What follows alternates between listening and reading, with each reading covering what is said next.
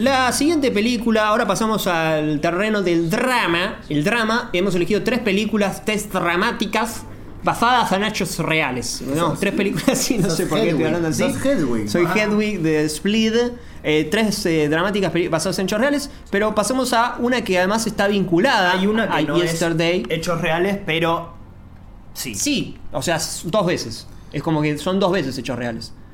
Eh, Eh, For Ferrari es- son dos veces hechos No, reales. eh, la de. Almodóvar. Ah, la de No, Almodóvar. No, es hechos reales, pero bueno, cuando Esta hablamos de la película. sí, sí. sí. Bueno, eh, vamos con Roquete Manete, como lo hemos llamado, Roquete Manete, Rocketman, Sí. eh, una película de mm, Dexter eh, Fletcher. Dexter Fletcher, que es el director que se encargó de Bohemian Rhapsody, O sea, de eh, acomodar- de, de acomodar Bohemian Rhapsody cuando echaron a Brian Singer. Hay algo curioso con respecto a eso. Por curioso, lo echaron. Sí, que hay mucha.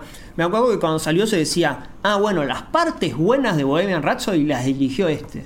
Qué bueno que esta película no sea como Bohemian Rhapsody. Yo vi un par de escenas de Bohemian Rhapsody, no la vi entera. Es increíblemente lo mal montada que está esa película. Y lo, Sí, pero ganó el Oscar a mejor.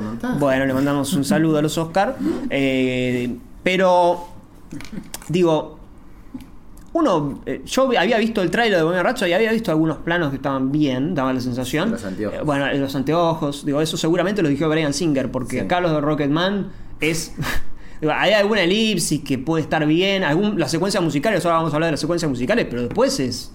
digo, hay como un diseño de arte que está bien, pero no en cuanto a eh, puesta en escena. Mm, Sí. Es, es como la, la gran diferencia. A veces es como, ah, bueno, pero está vestido de color y, eh, y eso se toma como, ah, bueno, está bien dirigida. Sí, no es un mal director, Ryan Singer tampoco, ¿no? Es ahí como. No, es que justamente ahí es sí, donde de- se le debería dar la derecha a Brian Singer y no a este. Sí, bueno, qué sé yo. No se le da a la derecha, pero bueno. Sí, qué sé yo. Eh, Eh, Rocketman, no, Elton John. Sí, Elton es una biopic de Elton John. Em, lo que quería decir a su, a su favor, vamos, a hablar un poco al- a favor.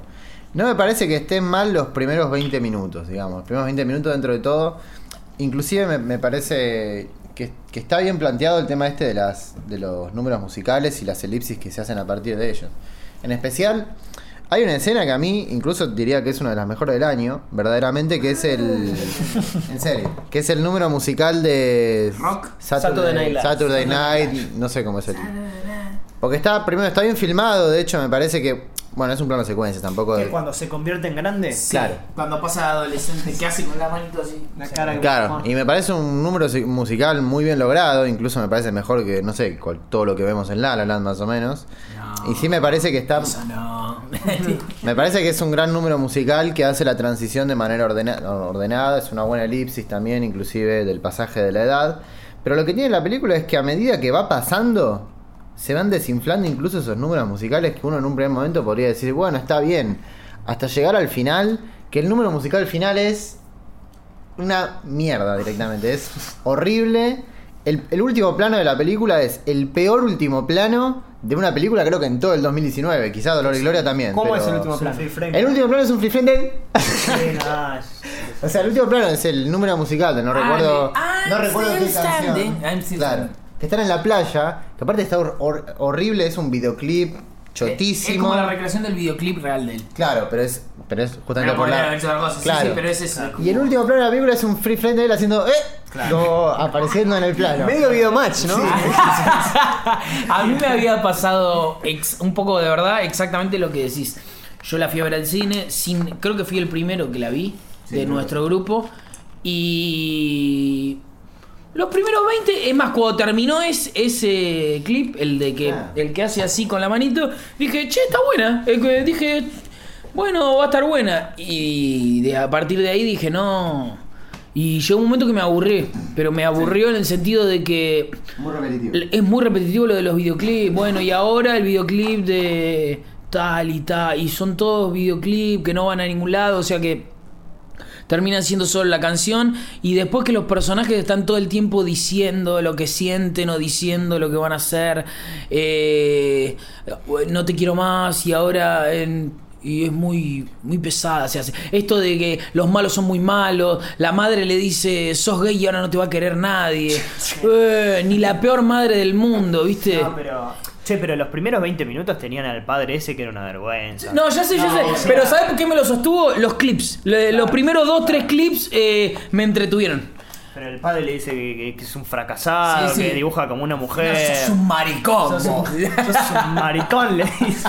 Y que también cuando la novia lo echa, es absurdo, es como. Todo muy subrayado. Vieron muy- que está estructurado como si fuese una especie de terapia, eh, como una terapia de grupal Sí, con sí. la vida de. Le dice, bueno, mi novia no reaccionó tan mal. Y corte A, salí de acá, hijo de puta, y lo echa, viste, como si lo hubiera cagado con 50 minas. Esa, esto lo comentó ese, Ezequiel, que le mandamos un saludo.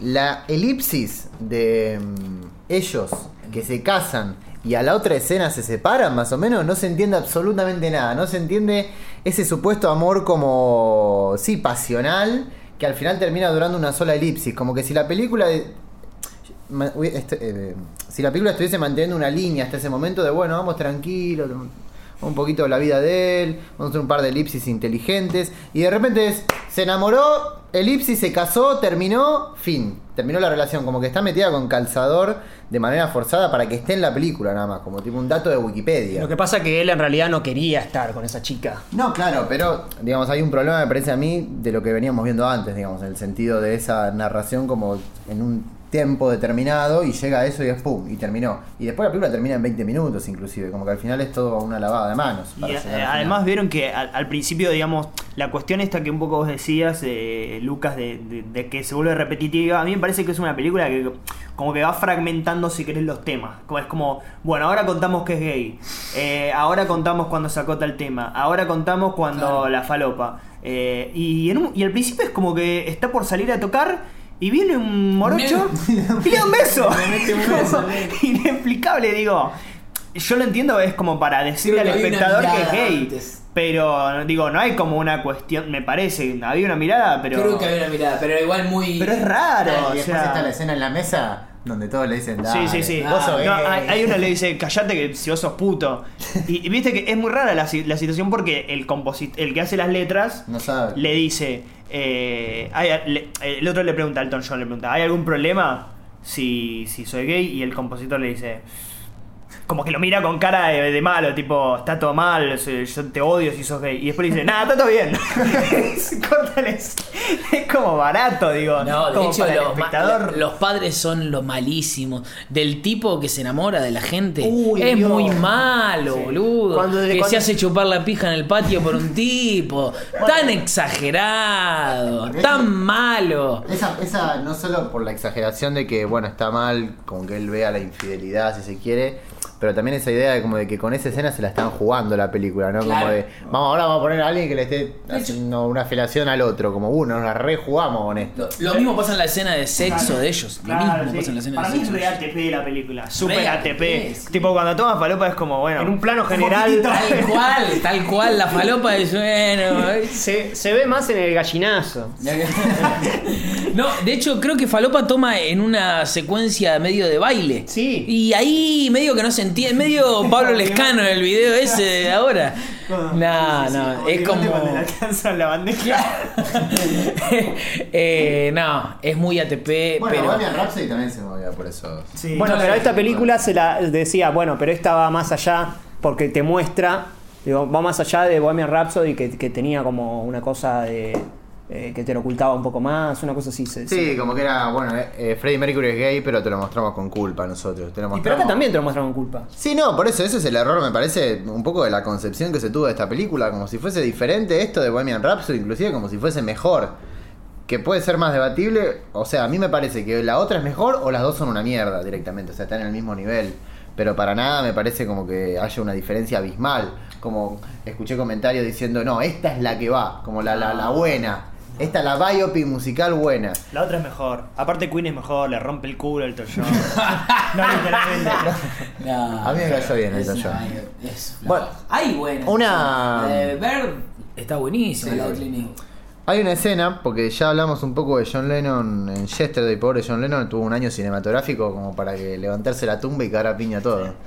La escena que él está viendo Que está, en la, No, está en la no. oficina del manager. No, cuando elige el nombre, no. Cuando elige el nombre de John Lennon. Y se ilumina la Claro, de repente mira, mira el cuadro de John Lennon sonriendo y, y el cuadro de John Lennon hace con una lucecita amarilla, como diciendo, esta es la que va. No, no, no. No, que encima un negro le dice antes que, que se cambió el nombre. ¿Qué, qué es solo cambiarte el nombre? No, no, es todo.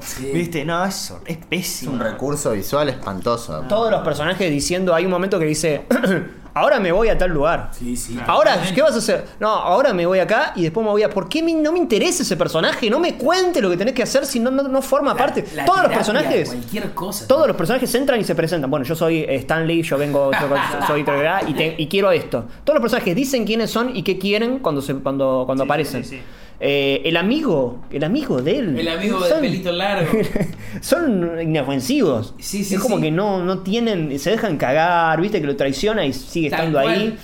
Eh, es una película bastante. Hay una, hay otra escena mu- antes, digo, después de la felación, que creo que lo comentó Oscar de Cine de la Bestia, que es la escena del patio, como que de repente llegan todos, ¿no? Como que llega Sí, la sí, familia, llegan como que llegan, como si en una película llegasen todas las subtramas en un mismo lugar, pero dema- demasiado obvio todo, ¿no? Como que y ahora llegó la madre, eh, vino con los demás, vino con el primo, vino con el hermano, como El si un- amigo, caen claro, o sea, caen todos ahí y está, Elton John en bolas Se tira la directamente. pileta, ¿no? Y es muy burdo el final. El final cuando está en la, en la sesión y le dice, tenemos un niño interior. No, Todos tenemos un niño no. interior.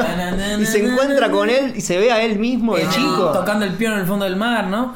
No, el final. No. No, cuando te aparece el chico de él, Sí, con- un chico interior diciéndole vos tenés que abrazarme a mí, y se abraza con el niño interior literalmente, es como... eh, ya el, ya el- lo del niño interior, para, para, para los órdenes de la vida, es una estupidez.